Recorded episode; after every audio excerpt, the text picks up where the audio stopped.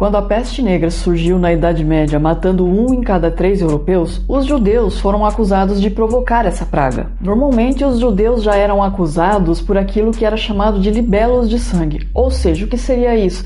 Seria a acusação de que eles sacrificavam criancinhas em seus rituais religiosos. Como os surtados da época achavam que os judeus não morriam em razão da peste, logo associaram os judeus às causas da epidemia, acusando os judeus de envenenar os poços de água sob o mando de Satanás. O resultado disso é que no auge da epidemia, mais de 200 comunidades judaicas foram massacradas, tudo em nome de Deus, é claro. E com isso, os cristãos permaneceram ignorando que a doença era provocada por ratos e continuaram fazendo o mesmo, ou seja, não tomando banho ou limpando suas casas. Afinal de contas, por que modificar os hábitos de higiene se eu posso massacrar em nome do Senhor, não é mesmo? E com essa eu me despeço de vocês, um super beijo e até a próxima.